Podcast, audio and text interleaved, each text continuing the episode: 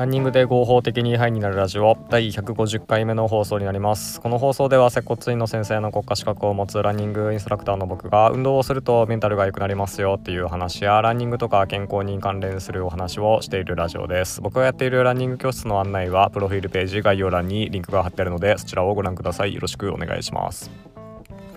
運動で合法的に肺になるっていうのはどういうことかっていうと運動すると気分が良くなる物質が脳内で分泌されるのでそれによって気分が前向きになったりストレスに強くなったりっていう効果があります、えー、なので運動を生活に取り入れて、えー、少しでも毎日、え楽しく過ごしていきましょうということをテーマにお話ししております。今回は150回目ということで、まあ、いつもだったらあ、まあ、このラジオの包括的な内容を、まあ、簡単にまとめてお話ししてるんですけど、まあ、今回は、まあ、テーパリングの話の続きをしていこうと思います。え、前回前々回とやってきてるんでその続きですねテーパリングっていうのはあ試合にピークを持っていくために、えー、練習量を減らして疲れをとって、えー、いきましょうというものですね、えピークを合わせるための一つの手段ですね。でこのテーパリングなんですけどしっかりと、まあ、正しいやり方としてはあテーパリングをやる前にしっかり強度を上げて、えー、追い込んだ練習をしておいて、えー、まあ、筋力だとか持久力だとか、まあ、そういった体の能力をですね一回高めておくっていうのが大事になります。で、えー、逆にそういったのができてない人はあんまりテーパリングやらなくてもいいですよ。まあ、逆にテーパリングやっちゃうと、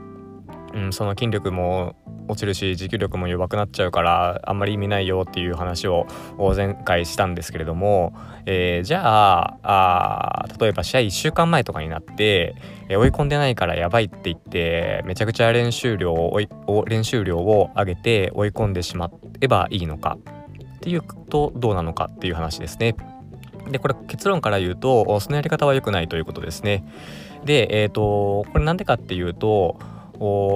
その筋力だとか持久力だとか体の機能が上がるその時間と疲労がたまる時間まあ逆に疲労が回復していく時間っていうのが違うからです。これどういうことかっていうと筋力が上がったりだとか持久力が上がるためには、うんと1日2日じゃ上がらないんですよ。で逆に疲労って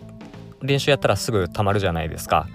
だからあ1週間前にめちゃくちゃ練習やって追い込んだとしてもその体の機能が上がってないんですよ筋力とか持久力とかっていうのがだからその状態で、え追い込んだとしても、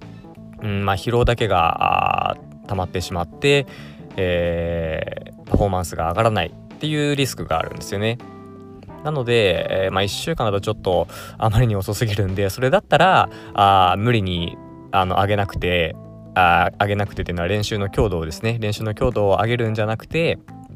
えテーパリングを控えるですね、えまあ、練習量を少し減らすっていうことですね、えー、そういう風にやっていった方がまだマシだということです。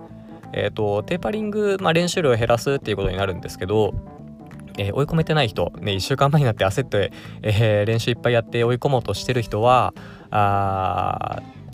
そのタイミングで追い込むんじゃなくてえー、テーパリングで、えー、練習の量を減らす割合を減らすと。ちょっとややこしいですね。えっと、まあ、例えばそのしっかり練習してた人がえっ、ー、とまあねその試合のある週を、まあ、40分ジョグとかでね軽めの練習に練習を取り入れていく予定を立ててるんだったら40分ジョグじゃなくて、まあ、50分だとか60分だとか、まあ、例えばですよ、まあ、例えばそういう感じで、えーと、本来のテーパリングで、えー、練習量を減らす割合よりもちょっと、うん、量多めにっていうことですよね。うんとまあ、疲労を残さないようにじゃなくてある程度やっぱフィットネスの方ですよね。筋力とか持久力の方を維持しないといけないですから、まあ、そういった意味も込めてあまり練習の量を落としすぎないようにする方があ重要だということですね。はい。ということで、えー、今回はですねえー、練習量が足りない人が1週間前にめちゃくちゃ追い込んでそれでテーパリングをやればいいのかどうかっていうことですね、えー、答えはダメですと。それだとえーまあ、筋力も筋持久力も上がるまでの時間が足りないし、えーまあ、疲労だけが先に、えー、来てしまって、え、結局パフォーマンス上がらないんで、えまあ、そういった練習の組み方はやめましょうということですね。えー、でそういう人はですね無理に追い込むんじゃなくてその短期間で、えー、追い込むんではなく練習量を減らす割合を少し減らしてあげる、まあ、めちゃくちゃ軽いメニューにするんじゃなくてちょっと軽いメニューにするぐらい、まあ、そういう感覚で、えー、いるといいと思います。えー、ということで今回はテーパリングのやり方について、えー、一つ例を出してお話ししました。何か参考になれば幸いです、はい、じゃあ本日もありがとうございました。